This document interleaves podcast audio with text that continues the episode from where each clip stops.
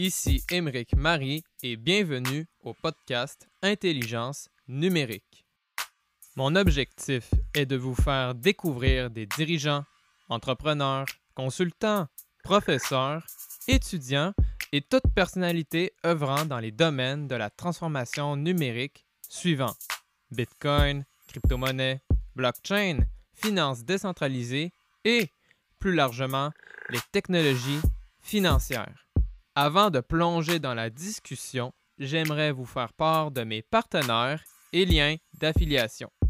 Le premier est BlockFi. Cette plateforme de gestion de capital américaine permet trois grands services. 1. Déposer vos cryptos avec sécurité tout en gagnant des intérêts composés. 2. Mettre vos cryptos en garantie pour recevoir un prêt en dollars financé directement sur votre compte bancaire. 3. Trader vos cryptos instantanément. Je suis un utilisateur très satisfait. Le service à la clientèle est top. BlockFi est vraiment parfait pour gagner un revenu passif avec vos cryptos. Utilisez mon lien d'affiliation lors de l'inscription pour profiter d'un bonus en dollars. Le deuxième est Bowl Bitcoin. Cette plateforme non-custodial canadienne permet d'acheter et vendre des bitcoins exclusivement. Le moyen le plus simple offert, selon moi, est par un transfert Interac de ses dollars canadiens à partir de son compte de banque. Ensuite, une fois que vous êtes prêt à acheter des bitcoins, il suffit de lancer l'ordre d'achat pour convertir vos dollars en bitcoin tout en fournissant l'adresse publique du wallet bitcoin auquel ces derniers seront envoyés hautement sécuritaire avec un service à la clientèle excellent, prenez mon lien d'affiliation pour vous inscrire. Pour en savoir davantage sur mes partenaires et liens d'affiliation, ils se trouvent dans la description de l'épisode ainsi que sur mon site web emericmarie.com. Je suis un étudiant de nationalité canadienne et française à HEC Montréal. Je poursuis actuellement le baccalauréat en administration des affaires de profil bilingue, incluant les spécialisations en économie appliquée, finance et mathématiques. Avertissement. Ce podcast est une expression de mes sentiments et a comme objectif de transmettre de l'information. Ce n'est en aucun cas une stratégie d'investissement ou de conseil financier pour acheter ou vendre des actifs ou pour prendre des décisions financières. Faites vos propres recherches. C'est maintenant parti pour l'épisode. Bonne écoute.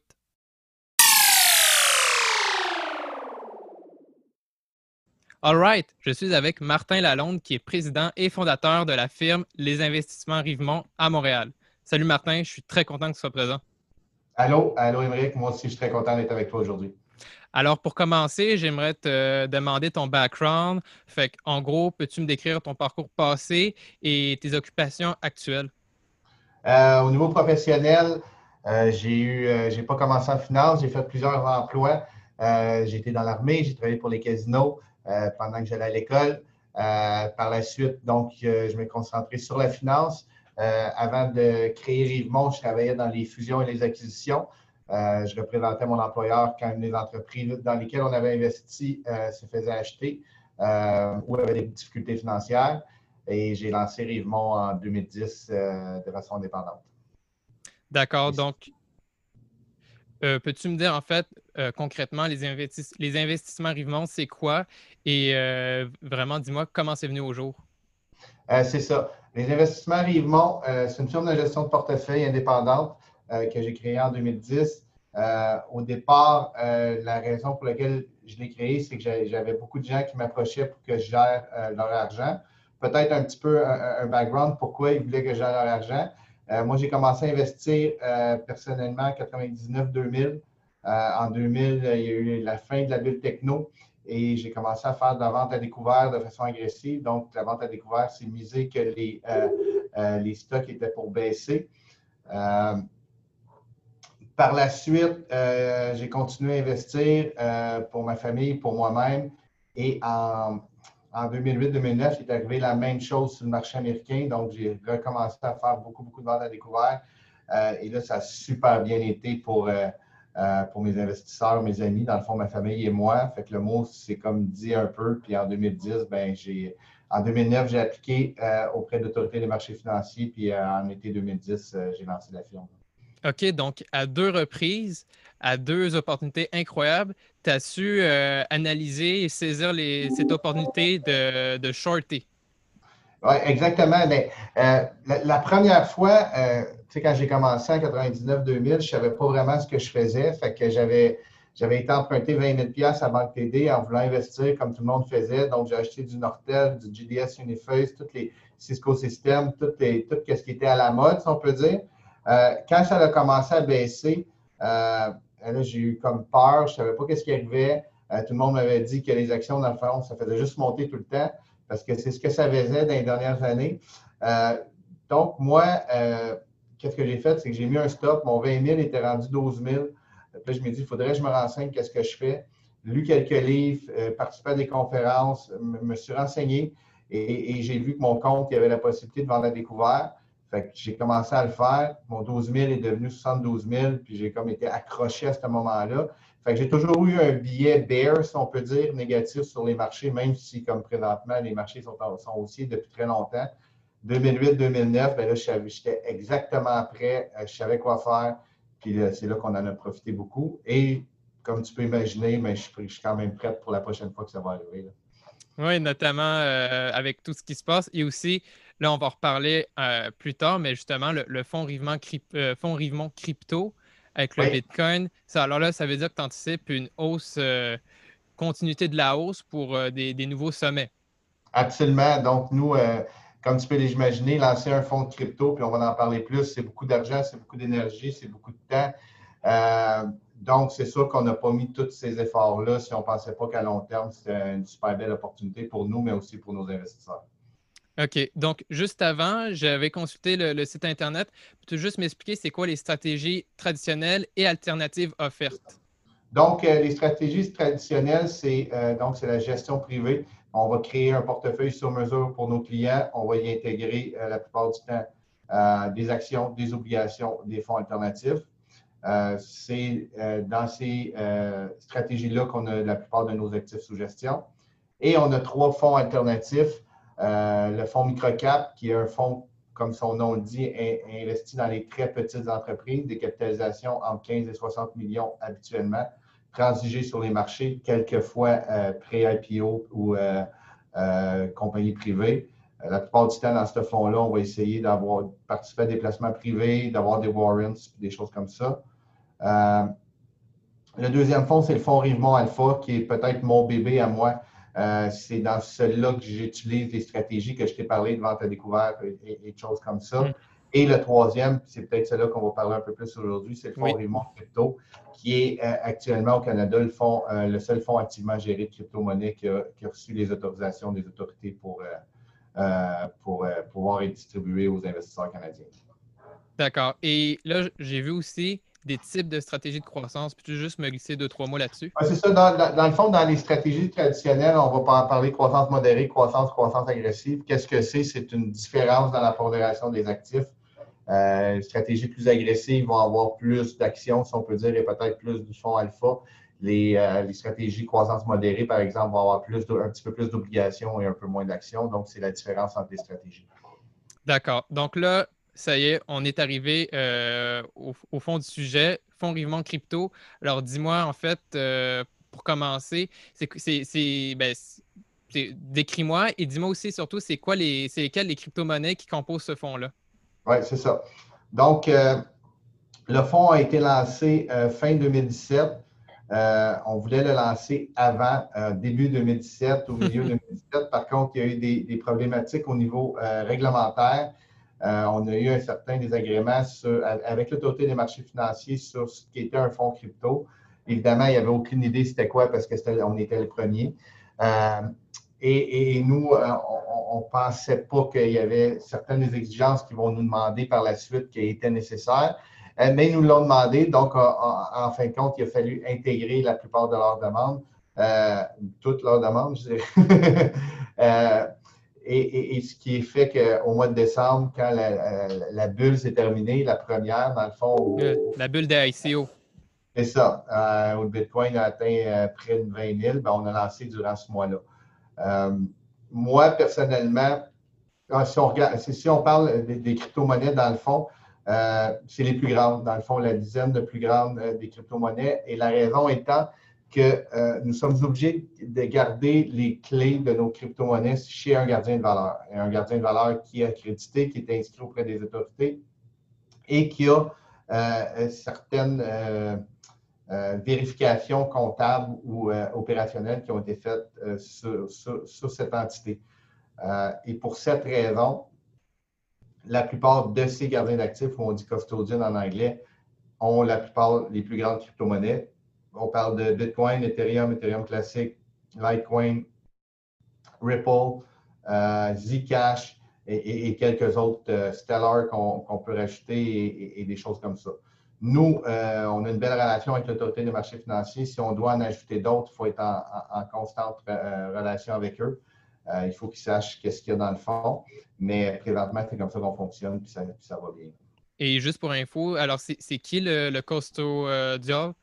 Le, gardien d'actifs, c'est une firme qui s'appelle Genesis Trading. Gemini Trust, c'est-à-dire Genesis Gemini. Trading. on, a tradé avec Genesis aussi, mais le custodian, c'est Gemini Trust. Ça appartient au frère Winklevoss. Oui, oui, oui. Euh, cofondateur de.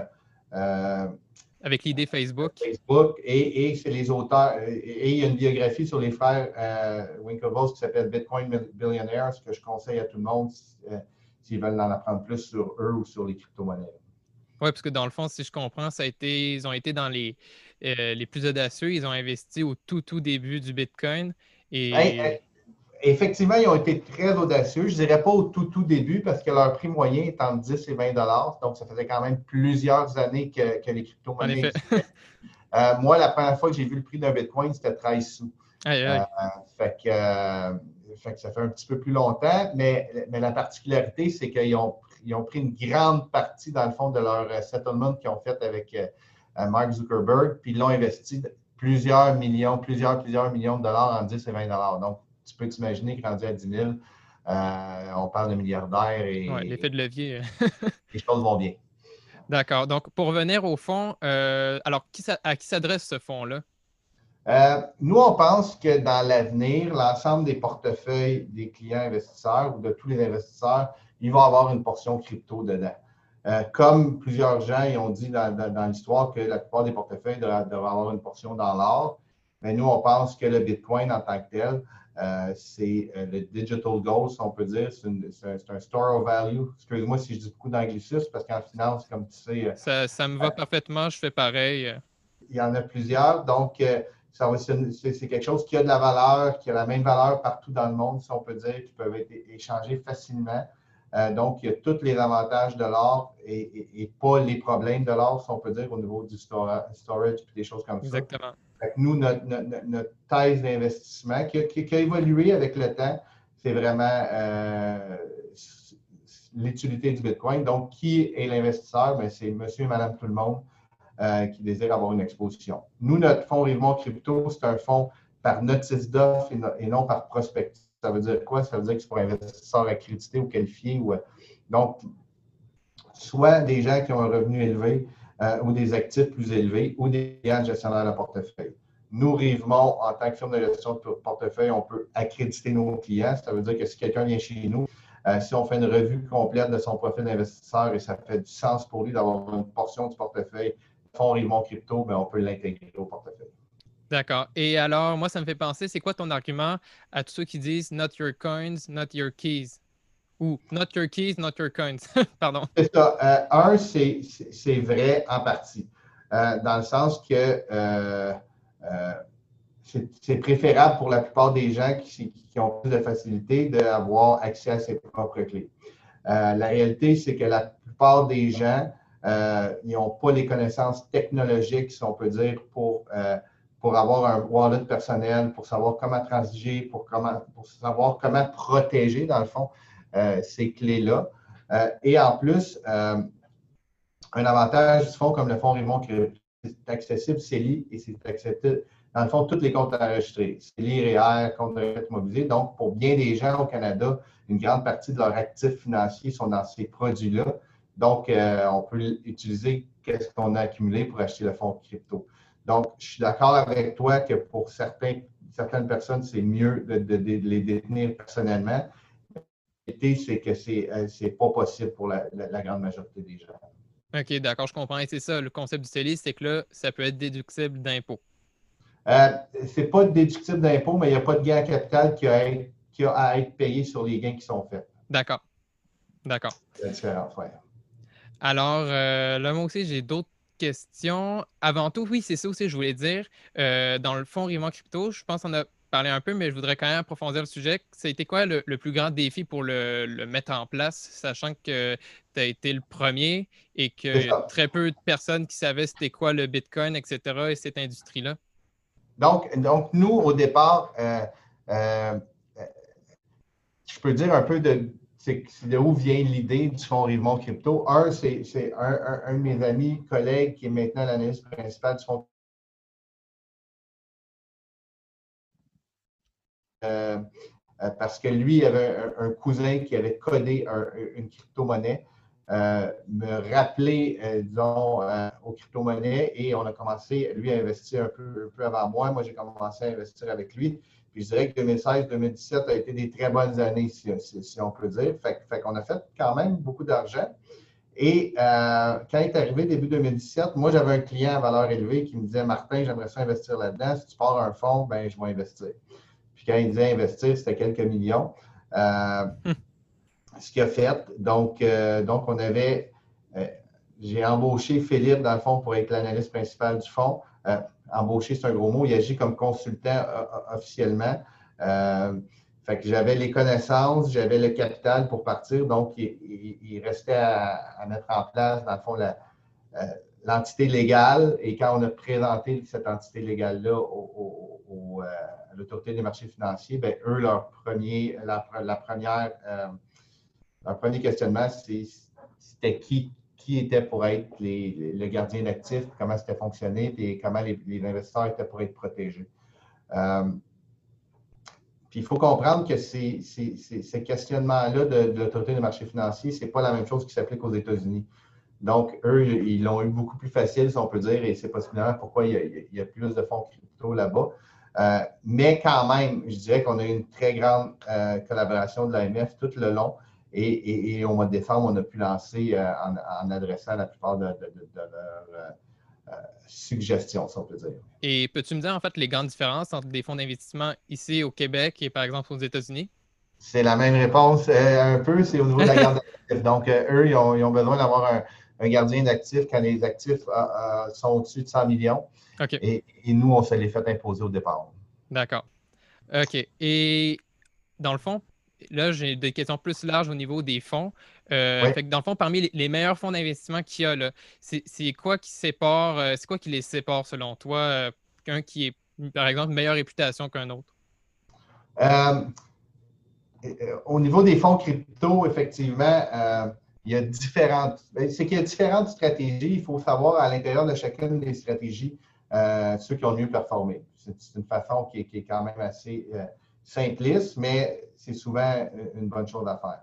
Euh, la première chose, c'est qu'au niveau des cryptos, comme dans l'investissement normal, il y a plusieurs stratégies. Ils font long short, qui font de la vente à découvert de crypto aussi. Il y a des fonds qui font de l'arbitrage, dans le fond, qui essaient de profiter des différences de prix entre différents échanges de crypto. Euh, il y a des fonds qui sont longs comme le nôtre. Donc, nous, on est seulement long. On ne peut pas faire de la vente à découvert dans le fonds crypto. Donc, on essaye de se différencier dans nos, choix de crypto qui vont composer le portefeuille ou les fois qu'on va se mettre cash, si on peut dire qu'on va se mettre en liquide. Euh, c'est un peu, c'est plus les stratégies derrière le fonds qui vont, qui vont différencier chacun des fonds et il faut être à l'aise avec cette stratégie-là. Nous, la plupart de nos clients, euh, et c'est une des raisons pour qu'on est long, on est, c'est des gens qui sont positifs à long terme sur la crypto-monnaie et sur le Bitcoin en particulier et on, se verrait mal pas avoir des rendements positifs quand le, prix des crypto-monnaies va venir. Donc, on est une façon facile pour, euh, pour ces gens-là d'avoir une exposition au prix des crypto-monnaies. Euh, mais il y a des, clients qui ce n'est pas ça leur objectif. C'est d'autres, ils connaissent bien déjà les cryptos, ils veulent quelque chose d'autre, ils veulent peut-être de l'arbitrage pour en profiter ou des rendements plus stables avec le temps parce qu'on sait que c'est très volatile. c'est ça qu'il faut regarder. D'accord. Et là, moi, je suis curieux. C'est quoi, en fait, tes relations que tu entretiens avec les autres fonds, mais qui n'ont rien à voir avec les cryptos ou plus globalement technologie, innovation, etc.? Euh, ben, ben, il faut savoir que le fonds crypto par rapport à Rivemont, ce n'est pas une grande partie de Rivemont. Euh, euh, ce n'est pas 10% de nos actifs. c'est plus, que, plus une niche qu'on a créé parce qu'on était vraiment positif sur, ça. mais ce n'est pas quelque chose qui est payant, si on peut dire, pour Rivemont. Pas encore, parce qu'on on pense que ça va vraiment bien aller dans le mm-hmm. futur. donc, on n'a pas. si si on pense aux autres fonds qui sont axés peut-être euh, au niveau de la blockchain, au niveau des nouvelles technologies, au niveau des choses comme ça, ce n'est pas un, avenue qu'on a décidé de prendre parce que nous autres, on voulait la crypto-monnaie en tant que telle. On ne voulait pas investir dans Nvidia qui font euh, les, microprocesseurs euh, ou, des choses comme ça. Mais ces autres fonds-là, nous, on voit plus ça comme des fonds technologiques que comme des fonds de crypto-monnaie. D'accord. C'est pour ça que quand on se fait approcher, parce qu'on voit souvent des conférences, puis euh, on, connaît les, gens dans le milieu, mais quand ils disent qu'ils ont un fonds crypto, puis on regarde qu'est-ce qu'il y a à l'intérieur, c'est pas de la crypto, mais c'est des compagnies ou des compagnies privées qui sont liées au domaine, mais pour nous, ce n'est pas un vrai fonds crypto, si on peut dire. Mm-hmm. OK. Et justement, tu en parlais un peu avant. Euh, toi, tu recommanderais combien le poids, par exemple, d'un amateur ou un investisseur qui voudrait investir, par exemple, dans le Bitcoin, dans son portefeuille euh, privé à lui, là, tout ça. C'est ça. Donc, je dirais euh, entre 0 et 15 0 et 15 euh, Donc, nous, on a des clients qui, viennent avec Rivemont juste parce qu'on a ce produit-là à leur offrir. Fait que c'est certain que ces gens-là, ils ont une propension plus élevée à prendre du risque, si on peut dire, ils sont à l'aise. La plupart du temps, ils vont, avoir suivi le, prix des crypto-monnaies, ils vont en détenir personnellement. Fait qu'on peut aller proche de 15 si on peut dire. Il y a d'autres gens qui vont juste vouloir avoir un petit côté home run, si on peut dire, à leur portefeuille, un petit côté plus spéculatif. Donc, on peut mettre 2, 3, 4% dans le fond à ce moment-là. D'accord. Et j'aimerais ça euh, savoir, c'est quoi ton avis sur, euh, j'ai déjà entendu ça, la, la, concentration construit la richesse et la diversification protège la richesse. Euh, je suis 100% d'accord avec ça. et, nous, on, on croit fortement qu'il faut. Euh, il, y a, une expression anglaise qui s'appelle active share, si on peut dire, et c'est le pourcentage de différence que tu as à ton investissement par rapport aux indices. Et nous, tous nos portefeuilles, c'est des portefeuilles de type concentré et qui ont une, très grande active share. Nous, on croit à la gestion active. Euh, on ne dit pas que la gestion passive est mauvaise, si on peut dire, parce qu'il euh, y a des très gros avantages pour bien des gens de devenir des fonds négociés en bourse euh, passifs. Nous, ce n'est pas notre approche. Nous, on a réussi à créer de la valeur pour nos clients en faisant de la gestion active. Si on revient plus, plus précisément à ta question, ben, la seule façon de créer de la valeur, c'est différent de l'indice, d'être concentré puis croire en ses meilleures idées. Je dis toujours c'est mieux d'investir beaucoup dans ta meilleure idée qu'un peu, beaucoup ou un peu moins dans ta 38e meilleure idée. Euh, et, pour nous, ça a, été, ça a été bien avec le temps. Et donc, les plus grands investisseurs, si on pense à, Warren Buffett, il y avait quatre compagnies au départ. et, donc, et, donc, pour euh, juste définir la gestion active, si je comprends, quelqu'un qui pense faire de la gestion active, c'est quelqu'un en fait qui ne croit pas à l'efficience des marchés. C'est ça que ça veut dire?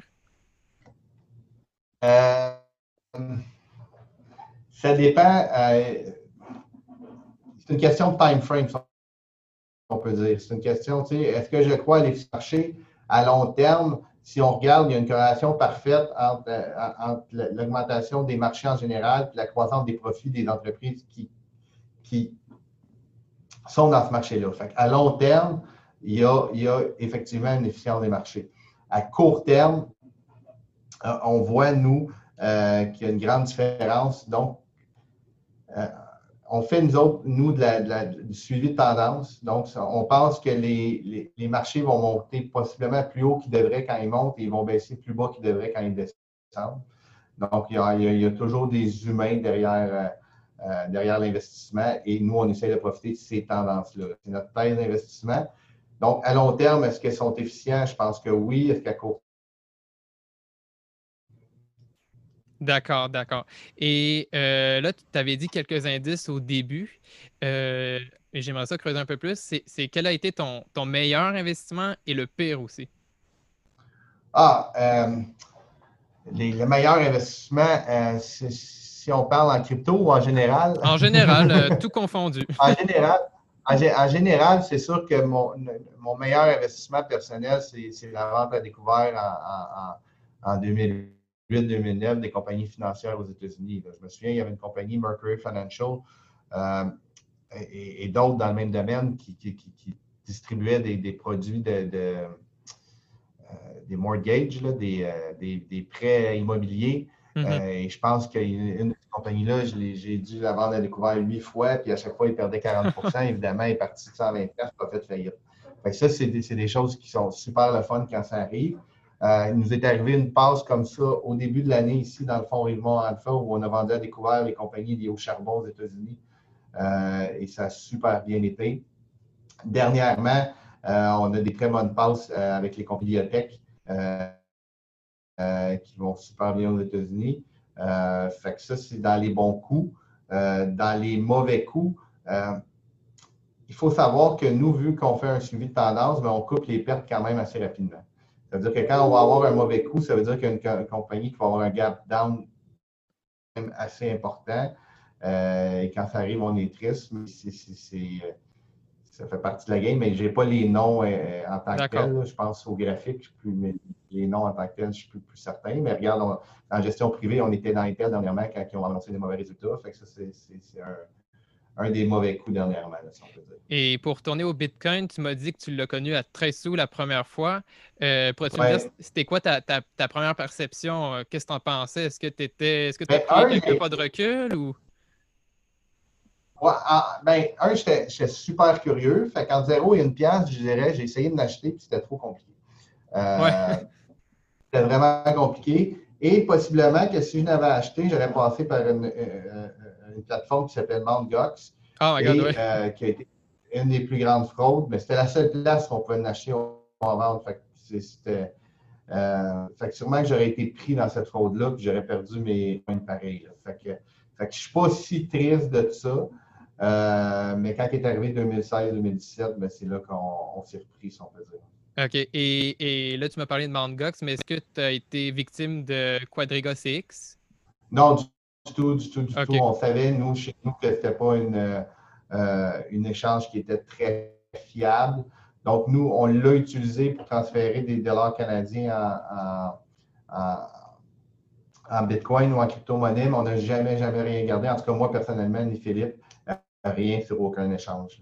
D'accord. Et là, pour euh, aussi, tu sais, il y a la blockchain, mais il y a beaucoup, euh, donc c'est ça, blockchain, Bitcoin, euh, plein de crypto-monnaies. puis il y a aussi, tu sais, il y a aussi la fintech. Donc, tu sais, dans, tout ça, toi, tu penses la, différence, surtout entre la blockchain et la fintech, tu penses lequel de ces deux écosystèmes-là est, le plus grand? Ben, c'est sûr que la fintech est beaucoup plus grand parce que, à mon avis, la blockchain, c'est un sous-secteur de la fintech, si on peut dire. Donc, euh, la FinTech, c'est certain que selon moi, c'est beaucoup plus grand. Euh, c'est plus large, donc une définition qui est possiblement plus difficile à faire. Euh, toute autre technologie qui est liée aux finances peut s'appeler FinTech, si on peut dire. beaucoup, beaucoup d'avenir, mais on pense que ça va être quand même les plus grands joueurs qui, tôt ou tard, vont ramasser le pactole, si on peut dire. Ils vont acheter les, technologies ou ils vont, ils vont fusionner avec les, les entreprises les plus intéressantes. On le voit au Canada, on le voit aux États-Unis, on le voit en Chine où les, deux plus grands joueurs de FinTech, Alibaba et Tencent, euh, dominent le marché. Euh, en Chine, il n'y a, plus de monnaie, il n'y a plus d'argent, tout se passe par téléphone et c'est ces joueurs-là qui sont derrière ça. On pense que ça va venir la même chose en Amérique du Nord ou en Occident. Euh, fait que la FinTech, oui, c'est énorme, mais en même temps, D'accord. dirigé par ces joueurs-là. Si on parle de la blockchain, ben là, ça, c'est ça, c'est une bonne question. Euh, personnellement, je suis semi-maximaliste, on peut dire. C'est qu'on pense que la blockchain, son utilisation principale, c'est euh, le Bitcoin. On pense que oui, il va y avoir d'autres applications blockchain pour d'autres idées intéressantes, précises. Parce qu'il ne faut pas oublier qu'un ledger ou la, chaîne de blocs, peut être utilisé de façon différente avec des méga data centers, des choses comme ça. donc, jusqu'à maintenant, qu'est-ce que je veux dire par là? C'est que jusqu'à maintenant, je crois que la blockchain est surtout intéressante pour le Bitcoin et les crypto-monnaies et à voir si elle est si intéressante pour les autres choses. D'accord. Et là, tu m'as parlé d'avenir. Euh, donc, moi, ça me fait penser aussi, c'est quoi, selon toi, les, plus grandes euh, innovations technologiques à venir? Peu importe, que ce soit crypto ou autre, euh, intelligence artificielle, peu importe. moi, je pense qu'il y a deux, deux aspects du futur qui, qui, qui m'interpellent ou qui m'intéressent particulièrement. la première, c'est l'ordinateur quantique. si jamais Google ou un compétiteur réussit à faire fonctionner pour vrai un ordinateur quantique, ça serait absolument débile. Et là, on change de planète pour qu'est-ce qu'on peut faire euh, au niveau euh, technologique. Euh, et au niveau crypto-monnaie, il faut savoir que si on peut décrypter un puzzle Bitcoin La blockchain va être obsolète, si je comprends. Écoute, c'est le plus grand risque, selon moi, à ça. Ou, ou elle, va être modifiée pour prendre en compte ça. donc, puis on sait que euh, le, protocole Bitcoin, c'est quelque chose qui est en évolution, comme la plupart des, protocoles de crypto-monnaie. Euh, possiblement qu'il y aurait une réponse à ça, mais c'est un risque, effectivement, et c'est qu'est-ce que moi je trouve le plus intéressant. on pourrait arriver rapidement à faire des choses qu'on ne peut même pas imaginer, faire. La deuxième chose, euh, dans l'avenir, c'est de comprendre l'intelligence artificielle. Euh, présentement, les derniers développements en intelligence artificielle, c'est fait au niveau euh, neurone, dans le fond. Euh, et présentement, on ne comprend pas comment ça fonctionne. un circuit neuronal dans l'intelligence artificielle. Et si on réussit à comprendre qu'est-ce qui se passe derrière ces centaines de fils et de transistors, microprocesseurs, également là, ça pourrait changer la donne sur plein de choses. OK, super intéressant. Et là, on parle de technologie, tout ça. Je vais te parler aussi d'une innovation au sein de l'univers des crypto-monnaies, qui est en fait le développement de la finance décentralisée, là, euh, DeFi, DeFi. Euh, et là, il, y a un, sujet assez euh, chaud, là, tendance, c'est la, la, tokenisation des actifs traditionnels comme obligations, actions, commodités etc. Et euh, aussi, à côté de ça, il y a aussi les, la blockchain Ethereum, qui est la deuxième blockchain, la deuxième compagnie la plus capitalisée. Ils vont euh, prochainement, ça, là, ça a été sorti novembre qui s'en vient, la version 2.0 d'Ethereum. Et ça, ça veut dire qu'on va pouvoir staker les Ethers, donc leur, leur jeton numérique, pour avoir un, un rendement du moins stable pour l'année. Oui, ben on, va, on va commencer par la première partie de ta question, euh, la tokenisation des, des actifs. Ben ça, c'est rien de nouveau. Là. ça existe déjà. Il y a eu, euh, ce pas des tokens, mais c'est des choses qui étaient échangées sur les marchés. Donc, c'est une façon d'avoir accès à un actif, dans le fond, à un sous-jacent, euh, que ce soit un token, que ce soit une action sur un marché. pour moi, c'est possiblement pas mal la même chose. est-ce que ça fait, est-ce qu'on pourrait utiliser, par exemple, je vais vous donner un exemple. Euh, donner un exemple qui, présentement, sur les marchés, c'est T plus 2. T plus 2, ça veut dire quoi? Ça veut dire que le règlement de la transaction se fait deux jours plus tard. Euh, si on intégrerait la technologie blockchain à, ces transactions-là, on pourrait arriver à T plus 2 minutes, si on peut dire, à la place de T plus 2 jours. ça, c'est des choses que je crois beaucoup. Euh, si on revient à la tokenisation, ben, c'est une façon facile d'avoir accès à un, sous-jacent ou à un actif, mais ça se fait déjà. Je ne pense pas que ça va révolutionner euh, le monde des crypto-monnaies. Je pense que ça va être quelque chose qui peut être très utile, si on peut dire, si on va avoir un accès à un actif. On voit déjà euh, les, tokens les plus connus sont basés sur le dollar US, si on peut dire présentement. Il y en a quelques-uns sur, des métaux, mais il n'y a rien qui empêche que n'importe quel actif peut devenir le sous-jacent d'un token.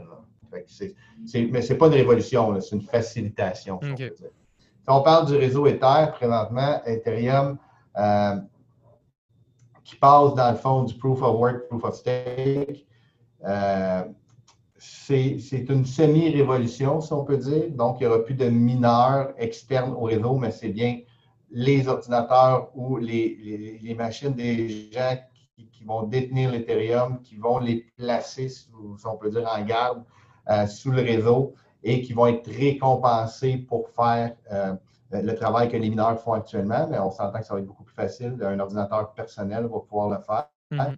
Et que s'ils ne font pas le travail comme il faut, ben, ils vont être pénalisés parce qu'ils vont avoir des terres qui vont être pris dans leur wallet qui vont être envoyés au réseau. il y a des pour et des contre. Euh, nous, on est quand même assez neutre là-dedans. On ne pense pas que ça va changer tant que ça. Présentement, euh, il y a moyen sur certains échanges de prêter nos crypto-monnaies pour recevoir un rendement parce que, euh, dans le fond, faire un prêt, on pense que c'est un petit peu la même chose, si on peut dire, mais on ne pense pas qu'il va y avoir des rendements incroyables qui vont être liés à ça. Oui, c'est ça. Il y a juste ça me fait penser, là, quand tu parlais de justement des plateformes où tu peux déposer tes cryptos, euh, puis eux aussi à côté, ils font un service de prêt. Mettons quelqu'un, je ne sais pas moi, qui a une, importante, quantité en Bitcoin, par exemple, qui, et qui veut un prêt, mais qui ne veut pas vendre, il va, il va les déposer. Euh, je ne sais pas si tu as entendu parler de BlockFi. Eux, c'est vraiment intéressant. Eux, ils proposent, par exemple, euh, si vous voulez justement faire travailler votre argent, donc vraiment obtenir un revenu passif, tenez, vous avez 6% sur le Bitcoin si vous les déposez. Euh, là, c'est évidemment, les wallets sont sécurisés par euh, Gemini. Et euh, par exemple aussi, un autre concept intéressant, c'est quelqu'un, exemple, qui ne veut pas investir dans les crypto-monnaies, mais il veut juste faire fructifier ses, ses, dollars, même fiat, le terme. je sais que BlockFi, ils offrent 8,6% Et ça, je trouve que c'est vraiment limite, euh, c'est fascinant, c'est révolutionnaire parce que, par exemple, tu veux, un, compte d'épargne dans les banques traditionnelles, mm, c'est même pas 1% Et voilà. Donc, euh, euh, c'est des petites parties de la finance, c'est des coins de la finance ou de la crypto-monnaie, si on peut dire, qui sont effectivement intéressants. Mais il faut comprendre que présentement, ce n'est pas accessible à bien des gens. il faut le connaître puis il faut le savoir. Exact. Fait de là à dire que c'est révolutionnaire maintenant, euh, il ne faut jamais oublier que les, premiers, les premières banques étaient révolutionnaires, puis le premier swap euh, a été révolutionnaire et le, miser contre en 2008-2009, c'est des swaps qui ont, qui ont, rendu la plupart des gens riches, mais ça, c'était révolutionnaire aussi. Fait si ça devient mainstream, on pourrait dire, on pourrait dire que c'est incroyable. Euh, mais présentement, c'est vraiment minime par rapport à des films comme Grayscale aux États-Unis, par exemple, oui. euh, des choses comme ça, qui, dans le dernier quart, il y a 900 millions en dollars US qui est rentré dans le fond euh, pour acheter des, crypto-monnaies. Ça, selon nous, acheter des bitcoins, c'est beaucoup plus fort, si on peut dire, mm-hmm. comme impact. D'accord. Ça ne veut pas dire qu'il n'y a pas plein, plein, plein de projets hyper intéressants qui ont lieu autour de la blockchain et autour du Bitcoin. C'est pas ça que je veux dire. OK. Et là, tu vois, là, c'est une question un peu plus euh, générale. Euh, c'est, toi, ça serait quoi ton, conseil pour les étudiants comme moi ou tous ceux, mettons, qui ont un intérêt et qui veulent soit progresser ou travailler dans les domaines de la finance et de la technologie? Tu sais, toi, ça serait quoi ton conseil? Peut-être c'est par où commencer ou quoi, quoi préparer? Exactement. J'aurais deux, trois conseils là-dessus qui sont intéressants, puis, puis, tu vas voir, il y en a deux qui se complètent, puis un est différent. On va commencer par le différent. La première chose, je dirais à tout le monde qui est intéressé par la finance de s'ouvrir un compte à escompte puis de commencer à transiger. Euh, pourquoi? Parce que je suis persuadé qu'il faut apprendre à perdre avant d'apprendre à gagner. Euh, il faut faire des erreurs pour apprendre de ces erreurs-là et, c'est mieux de le faire avec un plus petit montant qu'avec un gros montant. Et, et, au niveau émotionnel, perdre de l'argent ou faire de l'argent, c'est quelque chose qui est hyper intéressant, mais il faut que tu apprennes à vivre avec ces émotions-là. Donc, si on peut le faire le plus jeune possible, moi, c'est quelque chose que j'encourage tous les étudiants à s'ouvrir un compte à ce compte, à mettre ses économies ou une bonne partie de ses économies, surtout si quelqu'un est passionné par la finance, et d'investir ces, montants-là et de voir comment ça fonctionne. Parce qu'avec en faisant ça, ben, on peut se définir une façon de faire, une stratégie, quelque chose avec qui on est à l'aise. Est-ce qu'on veut faire de l'analyse fondamentale? On veut-tu faire du suivi de tendance? On veut-tu euh, faire une combinaison des deux? On veut-tu faire de l'analyse quantitative? En tout cas, euh, et c'est comme ça qu'on apprend. Ça, c'est le premier conseil. Deuxième conseil, plus au niveau études, si on peut dire. Euh, l'avenir, c'est dans le codage dans les mathématiques. Donc, si quelqu'un est intéressé par la finance, je conseillerais d'apprendre à coder euh, et possiblement d'avoir une spécialisation en mathématiques. ça, c'est deux choses euh, euh, que je pense qui, seraient avantageuses pour un étudiant. présentement, la réalité, c'est que dans le monde de la finance, si j'ai le choix entre quelqu'un qui sort avec un bac en finance ou quelqu'un qui sort avec un bac en, un en maths qui pratique, ben, le deuxième étudiant est beaucoup plus avantagé sur le marché présentement. Parce qu'il y a une spécialité, il y a, quelque chose qui le différencie de l'autre personne. Et, la dernière chose, je dirais que le type de CFA présentement, c'est un peu défini comme le nouveau MBA, si on peut dire, l'éducation de base pour travailler dans une firme de gestion portefeuille, si on peut dire. Donc, c'est quelque chose que moi, je, recommanderais à la plupart des gens euh, d'avoir dans, son coffre à outils. Et tu me parlais de, code. Euh, c'est quoi tes recommandations? Euh, Python, JavaScript? Python, présentement, c'est sûr que c'est lui en finance qui, qui est le plus demandé. C'est quand même assez récent. donc, donc, je dirais plus d'avoir une connaissance générale du codage puis d'avoir une facilité d'apprendre à coder, euh, plus qu'un euh, langage particulier. C'est sûr que si j'avais le choix demain matin, moi, je prendrais Python. Euh, mais un étudiant qui, qui, apprend deux, trois, quatre langages dans son parcours universitaire parce que ça fait partie de son apprentissage, ben, ça, c'est l'idéal. Parce que même si j'y en, propose un nouveau, ben, il, y a, déjà la facilité d'apprentissage, puis c'est comment un, code fonctionne. Là, fait que c'est. Ouais, voilà. D'accord. Et j'aimerais aussi revenir sur un truc que tu, que tu viens de dire, en fait. Euh, justement, ceux qui voudraient s'y mettre, alors ouvrir un compte pour commencer à voir comment ça marche le trading. Et là, mais là, j'aimerais savoir ton opinion. Euh, parce que là, comme tu vois, on est en pleine crise. Par exemple, là, tu vois, aux États-Unis, euh, environ 50 millions de chômeurs.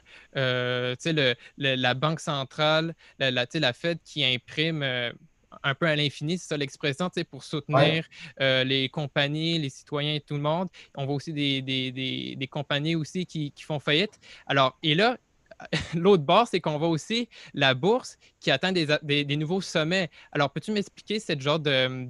C'est super intéressant. Pourquoi ces deux univers, on dirait qu'ils sont là, il y a comme il manque une relation entre eux parce que moi personnellement, je me dis ça fait pas de sens. Oui, ça fait pas de sens, mais ça n'a jamais fait de sens. Dans le sens qu'il n'y a, pas de corrélation directe avec, euh, euh, la croissance d'une économie euh, puis le rendement boursier, historiquement. La relation est nulle. Si on regarde, mettons, on, dit l'économie, c'est son GDP ou son PIB, puis on fait historiquement pour les, pays occidentaux la croissance du PIB et la croissance des marchés boursiers, bien, il n'y a pas de corrélation. L'autre chose qu'il faut comprendre aussi, c'est que des crises, il y en a tout le temps. Dans le fond, notre vie, c'est une série de crises. Puis les médias vont toujours créer des crises quand ils n'en ont pas. Et, si on viendrait d'un côté historique, euh, il ne faut jamais oublier que, par exemple, aux États-Unis, il y a une guerre de sécession, le Nord contre le Sud, les banques, toutes les banques du Sud ont fait faillite. La monnaie qui était utilisée dans le Sud n'était plus utilisée, donc on perdait tout. Et si quelqu'un qui avait euh, à, long terme, puis les marchés ont quand même monté à, cette période-là. Donc, les marchés montent toujours, si on peut dire. Euh, et ce qu'on vit présentement est spécial, mais n'est pas anormal dans le temps. Est-ce que je pense que ça, il peut y avoir une crise, qu'à un moment donné, les gens vont se rendre compte que la, hauteur des actions actuelles n'est pas euh, n'est pas correct et qu'il n'y aurait pas une, crise plus loin et une baisse des, des, cours boursiers, oui, je pense que ça va arriver. Mais on ne sait pas quand, on ne sait pas pourquoi. Euh, donc, c'est pour ça que nous, notre approche, c'est euh, un peu euh, tant qu'il y a de la musique, on danse. ça veut dire quoi? Ça veut dire que si les marchés montent, ben, nous autres, on, va être présents. Puis quand ils vont, ils vont, se mettre à descendre, on va faire la vente à découvert. Fait qu'on est, peu, on est un peu agnostique sur la direction des marchés. Même si à long terme, ben, on sait que dans les 200 dernières années, le marché américain a monté entre 8 et 10% par année, puis on pense que ça va continuer à le faire. Ou si ce ne sera pas les, Américains, ça va être les Asiatiques ou ça va être la planète dans son ensemble. D'accord. Et j'ai une dernière question reliée à ce sujet-là, particulièrement. Tu vois, dernièrement, j'ai vu euh, dans, un article que euh, les gens les plus riches s'enrichissent encore plus en temps de crise et les, gens pauvres, ben, en fait, s'appauvrissent encore plus. Euh, peux-tu m'expliquer pourquoi? Ça, je dirais que s'il y a un risque présentement, ben, il y a deux risques euh, pour les marchés euh, boursiers surtout. Un, c'est l'inégalité. Puis on sait que les inégalités, euh, c'est l'essence des révolutions. Et, s'il y a un soulèvement ou une révolution aux États-Unis, ça peut être horrible. donc pour les marchés boursiers. Donc, ça, c'est un risque premier. Euh, où il va y avoir un, gros, gros virage politique et il va y avoir un, certain socialiste qui pourrait s'intégrer aux États-Unis. Donc, un plus gros gouvernement, des taxes plus élevées, une plus grande euh, redistribution de la richesse, qui, quand on le dit comme ça, semble très beau, mais la réalité, c'est pour un investisseur, c'est de prendre l'argent dans les poches des compagnies ou des actionnaires et l'envoyer vers la population. Donc, historiquement, ce n'est pas bon pour les marchés boursiers, euh, même si c'est bon pour la population en général. Euh, donc, ça, c'est le risque numéro un. Mais le risque numéro deux, et que selon moi, le plus important, c'est au niveau de la croissance. Euh, il y a moins d'humains qui naissent à chaque jour qu'il y en naissait le jour précédent. Et euh, l'Occident devient de plus en plus vieux. Donc, le Japon a été le premier pays à passer ce stade-là où les gens vieillissent. Et qu'est-ce que ça fait? C'est qu'il n'y a pas de croissance au Japon depuis 40 ans. Euh, si on regarde le, marché boursier japonais, ben, il n'a jamais retrouvé son haut euh, euh, des années 80, ce qui fait quand même 40 ans. Est-ce qu'il arrive la même chose en Europe? On pense que oui. c'est arrivé avant les États-Unis et le Canada. La population vieillit, notamment l'Italie, l'Espagne et, la France. Et il n'y a, pas de croissance ou presque plus de croissance. S'il arrive la même chose au Canada, aux États-Unis, on pense que ça va arriver dans le futur. Ben, s'il n'y a plus de croissance, ben, les marchés reflète cette croissance future-là, ça pourrait aller moins bien. Est-ce qu'il y a une solution? Effectivement, il y a certains pays qui ont encore de la croissance, notamment l'Asie du Sud-Est, des choses comme ça. C'est quelque chose qui nous intéresse beaucoup présentement, nous. Mais euh, c'est les deux risques euh, les plus importants qu'on voit présentement pour les marchés dans le futur. D'accord, très intéressant. Donc, euh, ben, on est déjà rendu à la conclusion. Euh, moi, c'est toujours euh, ça le concept. Je vais te poser deux dernières questions qui n'ont rien à voir avec les crypto-monnaies, la finance, l'économie. Et après, tu pourras me poser une question à moi. Donc, euh, première question, c'est quel ton, lequel ton livre le plus marquant ou préféré qui t'a vraiment marqué? Là?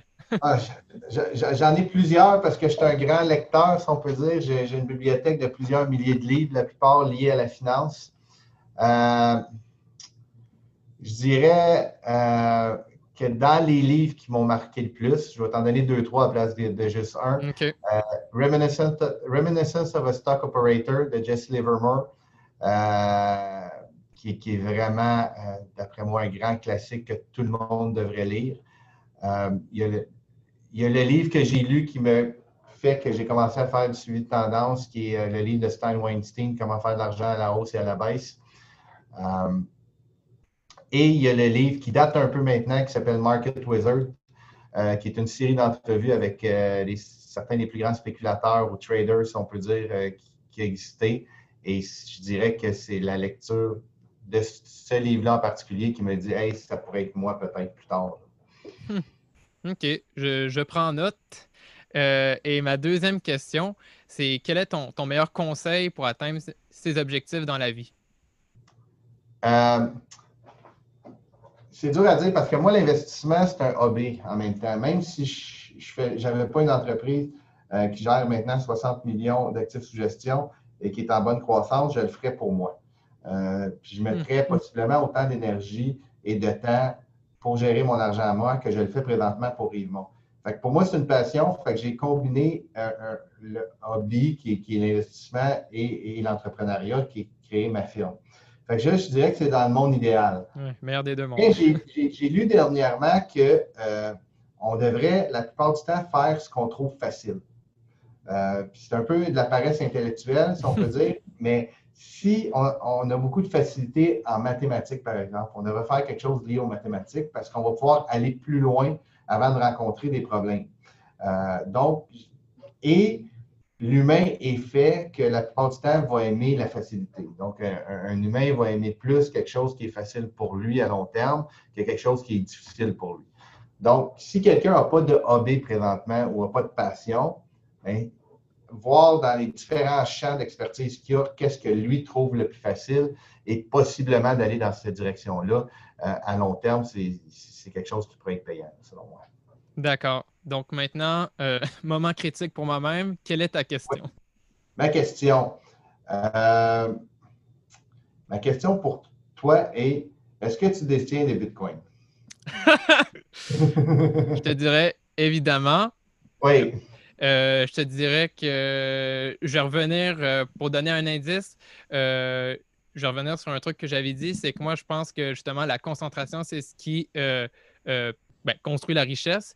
Et moi, moi, ma vision, c'est je me dis, écoute, j'ai 20 ans, je suis jeune, j'ai une job temps partiel, je n'ai pas vraiment de responsabilité, je n'ai pas d'enfant, ça, ça, va très bien dans mon cas, je me sens très chanceux. Donc, je me dis, bon, ben, je suis jeune, alors je pense que je peux me permettre de mettre une grande partie de mes économies dans l'investissement. Et moi, mon, moi, ma vision, c'est vraiment long terme. Euh, long terme. Donc, et c'est ça. Donc là, je me dis, je vais réduire des dépenses inutiles pour sauver plus, pour investir. Et là, moi, ma passion, bien évidemment, c'est euh, l'innovation, les nouvelles technologies, notamment le Bitcoin et l'Ethereum que je surveille de très près. Bonne réponse. Ben, merci, merci, merci. C'est bon. Alors, euh, dans le fond, euh, pour les gens qui voudraient en savoir davantage sur, le, sur Rivemont ou toi-même, euh, où est-ce qu'on peut les envoyer? donc, mon, courriel, martin.lalonde à commercialrivemont.ca, r et, et, la plupart du temps, j'en reçois quand même plusieurs de ces courriels-là. Je donne des conférences dans l'université, des choses comme ça. Je participe à des congrès. Donc, de façon régulière, j'ai des étudiants qui, m'envoient des courriels, puis ça me fait plaisir d'y répondre. Donc, euh, ceux euh, qui écoutent ce podcast, euh, qui, veulent me contacter directement ou n'en savoir plus, donc rivemont.ca, peuvent le faire à leur guise. Parfait. Alors, Martin, ben, je te remercie beaucoup pour l'enregistrement et ben, on reste en contact. Merci à toi. Et voilà, c'est la fin. Et j'espère que vous avez aimé et trouvé l'épisode enrichissant. Si vous souhaitez me contacter pour quelconque question ou demande, je suis à votre écoute sur LinkedIn, Twitter, Telegram ou encore à mon adresse courriel. Vous trouverez mes infos pour me contacter sur mon site web emericmarie.com. Finalement, la meilleure façon pour m'encourager est de partager intelligence numérique à votre entourage. Je vous souhaite alors une très très bonne journée ou fin de journée où que vous soyez. À bientôt.